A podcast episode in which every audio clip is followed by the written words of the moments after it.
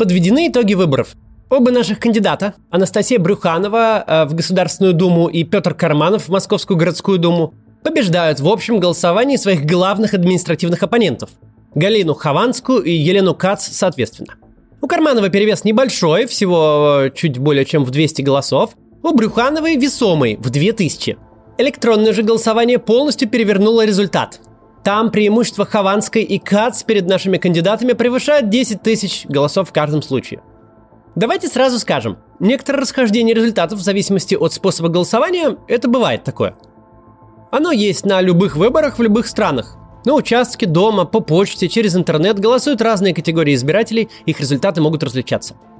Но вот чего не может быть вообще никогда, эти результаты не могут различаться в разы. Не может быть такого, что кандидат, победивший в бумаге, в электронном голосовании, был разбит на голову. Может случиться, что шедшие ноздря в ноздрю кандидаты проигрывают и выигрывают в двух разных вариантах голосования. Но не так, чтобы выигравший в бумаге с преимуществом в 3-4 процентных пункта в электронном проиграл в 3-4 раза. Немного иная аудитория – это не аудитория с большой головой и зеленой кожей, пролетевшая на тарелке под научно-фантастическую музыку. Это не инопланетяне, живущие в совершенно другой реальности, полностью избежавшие внимания социологов. Ну ладно, давайте допустим гипотетическую вероятность того, что подобное вот случилось. Избиратели проголосовали двумя разными способами с прямо противоположным результатом. Но чтобы это воспроизводилось на одних и тех же выборах в совершенно разных с электоральной точки зрения районах города, но всегда в пользу провластного кандидата, причем неважно, идет он под партийным брендом, от парламентской типа оппозиционной партии или вообще самым движением, Такое вообразить в любом случае нельзя. В центре, где лидировал Сергей Митрохин, на севере, где лидировала Брюханова, и на востоке, где был Карманов, очень разный избиратель, показывающий очень разный результат на любых выборах, от муниципальных до президентских. Но электронное голосование во всех случаях перевернуло выборы одинаково. Если мы возьмем любые социологические и статистические данные, итоги любых прошлых выборов, то обнаружим, что потребность голосовать за власть через интернет – это буквально единственное, что объединяет жителей Якиманки и Новогиреева. Надо признать, результаты электронного голосования были грубо сфальсифицированы. Прямым ли подлогом, давлением ли на зависимый электорат или собиранием с него паролей от госуслуг – это детали. Важно лишь то, что в результате воля избирателей была искажена – Хороший вопрос ко мне, как к начальнику штаба независимых кандидатов, почему я недооценил вызовы электронного голосования, когда делал ролики перед выборами. Дело в том, что это фактически первое массовое применение электронного голосования для такого масштабного искажения воли избирателей. На выборах в 2019 году электронное э, голосование применяли недостаточно масштабно. Всего пара округов в Москве, а где применяли, отрыв по нему составлял 600 голосов, а не 15 тысяч. Конституционное голосование было масштабным, но, во-первых, это были не настоящие выборы. Технически ничего не мешало организаторам запустить текст Конституции в ВКонтакте и принимать поправки лайками. Но даже там электронное голосование дало результат вполне сопоставимый со средними по Москве результатами на честных бумажных участках. Он ничего там не переворачивал.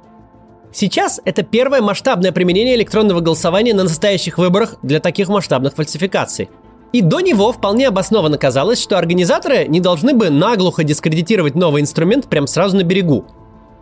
Что манипуляции, конечно, будут, но типа ниже радара, не до такой степени бесстыжие и явные, когда результат изменяется на противоположный по всему городу. Непрозрачность электронного голосования стала более соблазнительной возможностью получить нужный властям результат, чем мы могли бы предположить. Куда логичнее с их стороны было бы пожертвовать несколькими округами во имя репутации инструмента, скомпрометировав его уже на главных президентских выборах в 2024 году.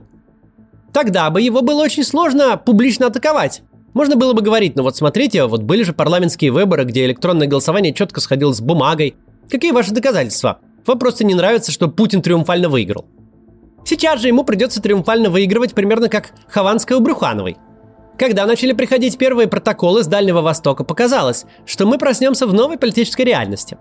Лидерство коммунистов даже в небольших населенных пунктах заставляло задуматься, что же будет, когда посчитают Москву, Петербург и остальные миллионники, ведь в крупных городах рейтинг Единой России всегда ниже, и сейчас он не превышает 20-25%. И результаты по обычным участкам Москвы сначала эту гипотезу подтвердили. Единая Россия и КПРФ шли ноздря в ноздрю, КПРФ лидировала во многих районах – Однако затем пришли результаты с электронных участков, и ситуация перевернулась. В столице по спискам «Единая Россия» получает 37%, что никаким рейтингам и соцопросам не соответствует.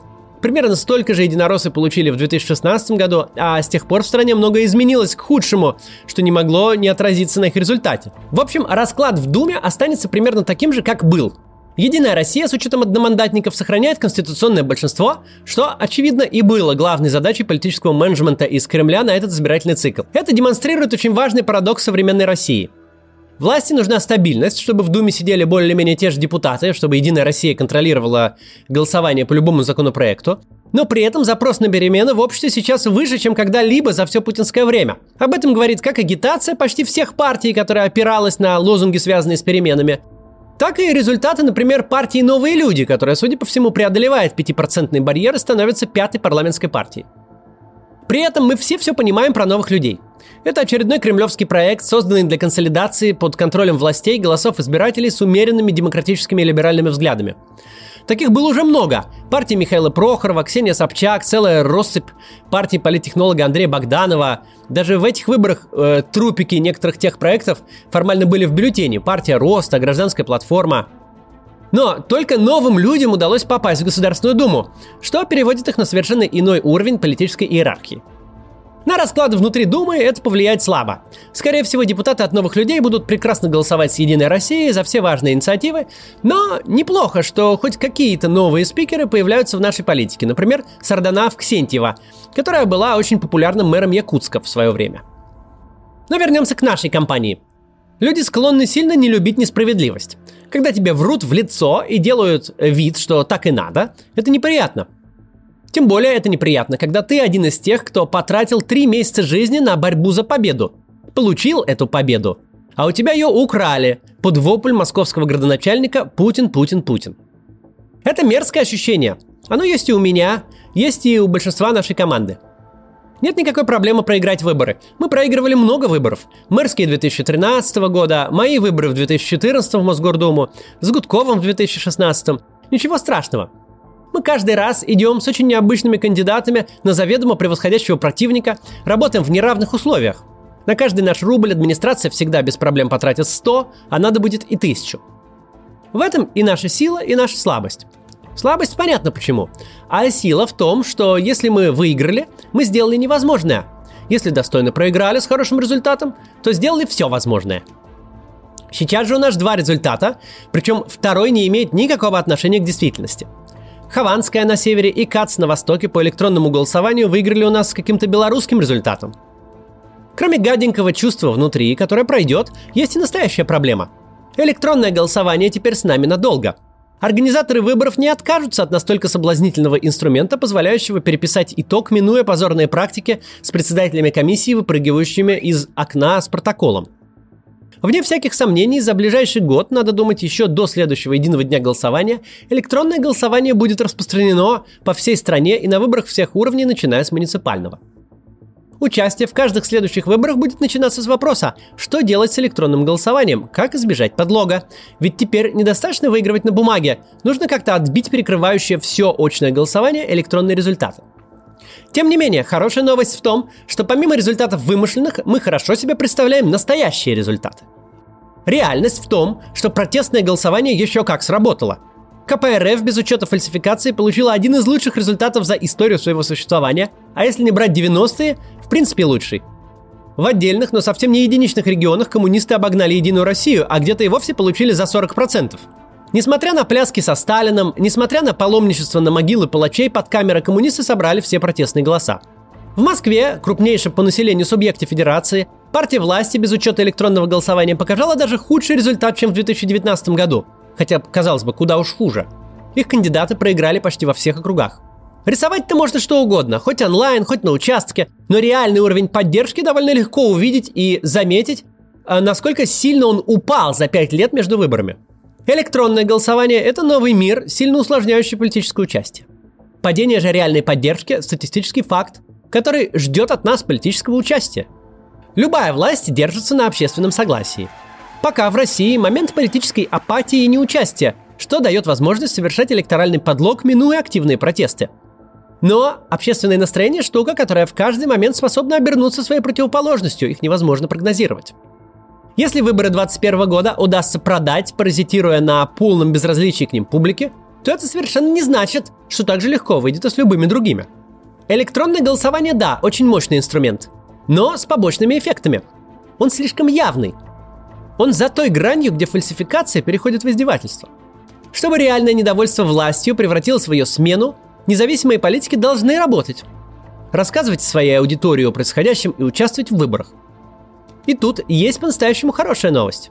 Наша команда закрывает штаб на улице Острякова не только с подложным результатом, но с принципиально иной мускулатурой. Мы впервые полностью сами провели столь масштабную кампанию безо всяких коалиций. У нас два новых политика, которых никто не знал полгода назад, а вчера они выиграли в огромных выборах на участках. У нас есть жертвователи, мы впервые полностью сами собрали 70 миллионов рублей на выборы – у нас нет партии, но структура, способная вести такие компании самостоятельно, это более реальная партия, чем большинство российских партий. Нас обманули. Но это не наша проблема. Это проблема обманщиков. Мы же выходим с этой компании, имея совсем иные силы и возможности, чем могли бы себе представить еще весной. Мы продолжим заниматься политикой. Будем участвовать в выборах, выдвигать кандидатов, создавать штабы, собирать деньги, приглашать сторонников и волонтеров. И мы обязательно победим. Может быть, в таких выборах, как сейчас, и уж точно в настоящих выборах, которые в нашу страну обязательно вернутся и скоро. Причем это может произойти быстрее, чем того хотелось бы политическим менеджерам из Кремля. Особенно, если показывать изумленным гражданам такие вот результаты электронного голосования. Следующая кампания – муниципальные выборы в Москве через год. Там будет избираться 1500 человек, и каждый из вас сможет в них поучаствовать в качестве кандидата. Да, выиграть их будет существенно сложнее, чем в 2017 году – но мы все равно будем пробовать. И я надеюсь, что вы опять поучаствуете. В ближайшее время этот канал уйдет небольшой отпуск. Видео будут выходить немного реже. Нам надо отдохнуть после трехмесячного спринта. Но скоро мы вернемся к обычному темпу и к обычным роликам. Ну а весной начнем уже следующую кампанию. Если, конечно, вы опять решите в ней поучаствовать. Сегодня не до завтра, но через пару дней увидимся.